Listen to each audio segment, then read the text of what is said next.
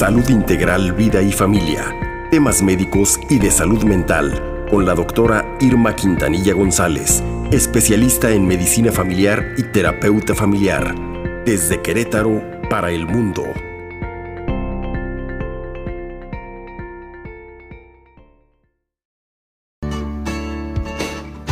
Suena el alegre tema que presenta a la doctora Irma Quintanilla, nuestra amiga, que trae el tema de la infancia es destino. ¿Por qué? Pues porque ya va a ser el 30 de abril, el día de la niñez del niño o de la niña y del niño. Querida doctora, bienvenida, buen día. Bienvenida, doctora, ¿cómo estás? Muy buenos días, mis queridos amigos, Sergio, Paquito. Pues aquí como cada viernes, así es. Gracias. Fíjate que es interrogatorio. ¿Infancia es destino? Infancia es Pues sí. destino. Este tema muy importante, amigos, ya que cada 30 de abril desde 1924 se celebra el Día del Niño y la Niña, declarado así por el presidente de la República, el general Álvaro Obregón, siendo ministro de Educación Pública el licenciado José Vasconcelos. Sí. Esta decisión fue tomada con la finalidad de lograr reafirmar los derechos de niños y crear una infancia feliz para un desarrollo pleno e integral como ser humano. No lo olvidemos. El objetivo del Día Universal del Niño es recordarnos a los Sí. adultos que los niños son seres muy importantes y los más vulnerables y por tanto los que más sufren las crisis y problemas del mundo. Esto se debe de que desde el nacimiento son dependientes de que se les cubran desde sus necesidades básicas Claro. y que éstas sean prodigadas con amor, Claro. ya que esta etapa infantil es cuando se siembra autoestima y se construye su personalidad infantil, es decir, su temperamento y carácter. Por eso hay que verlo, hay que verlo no nada más en un día, hay que verlo siempre, porque son los más importantes de los seres humanos que habitamos esta tierra. Muy bien, doctora, pues Sí, espléndida introducción, pero ahora vamos con más información de tu parte. Exactamente, favor. doctora, pues eh, nos hablabas ahorita la- de la infancia, qué es la infancia y qué es también el destino, doctora. Pues la infancia es un periodo de tiempo que comprende diferentes etapas de la vida de niños y niñas y se refiere no solo a sus condiciones biológicas o físicas, sino a sus momentos y condiciones sociales, culturales y de la calidad de vida, es decir, la educación, salud, alimentación, cuidado, afecto, entre otras, que son necesarias para que un niño crezca y se desarrolle eh, plenamente. Claro. La primera infancia va desde los 0 a los 5 años, la infancia que de- también determina desde 6 a 11 y la adolescencia Claro. de 12 a 18 años. Yo tengo en terapia, por ejemplo, a un niño de de 12 años y le pregunto, ¿tú cómo te Sí. sientes? ¿Ya te sientes adolescente o, o puber? Y me dice, no, yo todavía soy un niño. ¿Sí? Sí, claro. El destino. Ay, fíjense nada más por qué es esto. Dice, el destino es una fuerza que está por encima de nosotros y que nos empuja a una sucesión inevitable de acontecimientos, de circunstancias de las que no podemos escapar. Algo así va mucho más allá de una simple sincronicidad. Supone llegar a pensar que nada ocurre por azar, sino que todos estamos determinados. ¿Ustedes qué opinan con esta definición de destino? ¿Será una losa que aplasta y no permite elección? Híjole, que no. Yo espero que no. Normalmente cuando eres chamaco, estoy acordándome con lo que estás diciendo, yo no sentía ningún problema de nada. Actualmente, bueno, después de joven, después de joven, ya con una vida social activa, pues no sentía yo tampoco Sí. ningún peso de haber sido niño. Al contrario, fíjate que añoraba yo, doctora, Sí. algunas etapas, algunas cosas que viví. O muchas veces lo- los adultos somos los que le queremos poner esa carga a los Sí, niños, ¿no? sí, sí, Este, de que se conviertan en esto, de que maduren en esto, de que hagan... Claro. Y a lo mejor pues somos... A lo mejor por ahí está la losa pesadísima. Sí, sí, sí. Sin, sin embargo, fíjense, yo creo que infancia no es destino tan, tan Tan drásticamente. drásticamente. Ajá, La infancia determina nuestra edad adulta en muchas Sí, ocasiones sí, claro. y también los procesos de resiliencia que adoptamos ante los conflictos que se nos presentan. Por lo tanto, decir infancia es destino significaría árbol que nace torcido, nunca su rama endereza. Yo he demostrado en mi trabajo diario que todos podemos cambiar a lo largo de nuestra vida, pero sí hay mucho en la vida que se define desde la infancia y puede determinar algunos aspectos de nuestra edad adulta. Pero también podemos elegir los procesos de resiliencia ante los conflictos que se nos presentan. La vida, la resiliencia no depende solamente de qué capacidad tiene el individuo para superar sus traumas, sino sobre todo hay que buscar ese acompañamiento, hay que darle oportunidad para que tengan ese soporte emocional desde la infancia.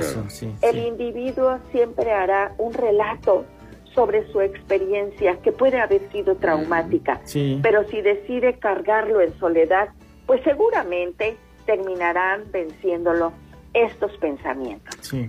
¿Qué les dice la frase? Todo lo aprendido se puede desaprender. Ah, sí, sí, es, correcto. Es correcto, Difícil, Difícil. correcto. Se nos puede olvidar algo y lo traemos ahí muy en el fondo del cerebro, lo aprendido, ya no lo practicamos se nos olvida. Ah, o hay algunas cosas que sí debemos de desaprender y otras que no. exacto, exacto, y esa es una decisión, porque no es una losa de que ya te tocó esto y ya te perjudicaron la vida para siempre. Significa que tenemos esa libertad y posibilidad de cambiar lo aprendido. Esto nos va a ayudar a rehacer la representación, como les decía, que nos hacemos de esas heridas de dolor de la infancia, permitiéndonos reestructurar la representación y al hacerlo modificamos el funcionamiento de nuestro cerebro y también de cómo nos sentimos. Es correcto. ¿Cómo ven ustedes? Bien, doctora. Muy, muy, muy bien. Ahora bien, podemos, tenemos el poder, está en nuestras manos, querida doctora, cambiar el destino y el destino de los chamaquitos, de los niños, de las criaturitas. Sí podemos, sí podemos hacerlo. Claro. Yo me siento medio impreparado, doctora, la verdad, ¿eh? Fíjate, fíjate Sergio, que, que yo pienso que hemos olvidado algo, que es saber quiénes somos como padres, como adultos. Mm. Pero sin duda, sin duda, cuando miramos esa vulnerabilidad de nuestros niños, mm. esa inocencia, esa, esa materia prima, por así decirla, en la que podemos actuar creando una realidad diferente, sin duda, somos protagonistas. Esto y son los arquitectos de, de, nuestra de nuestra vida, pero sobre todo con nuestros niños, veámoslos como como los que son. Y ayudemos desde el amor a estos pequeños, no desde el uso que ahora se le están dando y desde el abuso. Nosotros deberíamos tomar esa conciencia. Si todos la tuviéramos, de que la infancia, eh, pues eh, deberíamos sembrar esa salud mental que será de este niño será en un adulto, pues entonces trataríamos a nuestros niños con más amor. Esta alma de los niños necesita eso, necesita que cada adulto tome su posición, ese poder posición que todos los tenemos para protegerlos, cuidarlos, con el objetivo de garantizar su sano crecimiento y desarrollo. Pues así, empezaríamos desde esta tierna edad a cambiar su perspectiva, a que se vayan sintiendo valiosos, importantes, cuidados, protegidos. Esto no quiere decir que no aprendamos a ponerles límites. Los niños requieren límites porque solo así los vamos eh, protegiendo y guiando.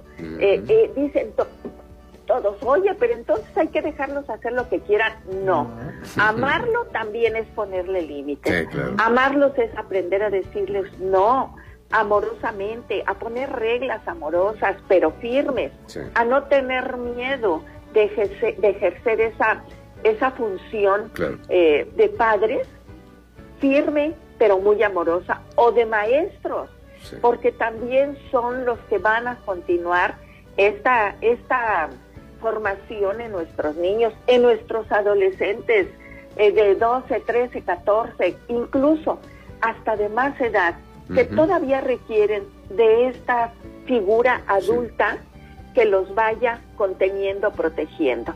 No que los llenemos de, de actividades, de responsabilidades, como vemos niños trabajando en las esquinas de las calles, eh, abandonados, sin escuela, con padres que no les proveen ni de lo más mínimo. Yo creo que sí debería haber leyes en las que se responsabilice a los padres del, del cuidado, de, satisfacer las necesidades básicas de nuestros niños. Y tendríamos, por supuesto, un futuro mejor para ellos. Así es, doctora. Hay que seguir siendo niños nosotros los adultos, hay que tener ese tipo de actitudes ya con nuestra madurez cada quien. no hay que olvidarla, no hay que, olvidar, como tú decías, es que yo nunca me sentí eh, de tal o cual manera, pero ahora escuchemos a los niños, veamos qué realidad les está tocando vivir. Y por supuesto vamos a ser un poquito más compasivos con esta edad tan importante de nuestros niños. Como siempre amigos, muchísimas gracias por el espacio. Gracias a ti. Que tengan excelente fin de semana, que todos disfrutemos este 30 de mayo, pero que sobre todo que tengamos la conciencia para saber eh, criar, para saber eh, formar a nuestros niños en el amor y en la fortaleza que necesiten. Los invito a visitar mi página Familia y en redes me encuentran como DRA Irma Quintanilla. Gracias, Irma. Muy buen día y felicidades, amigos. Gracias, doctora Irma Quintanilla. Feliz Día de la Niña también para ti. Adiós. Claro que sí, muy amable. Muchísimas gracias. Adiós, adiós. Hasta pronto. Las siete con...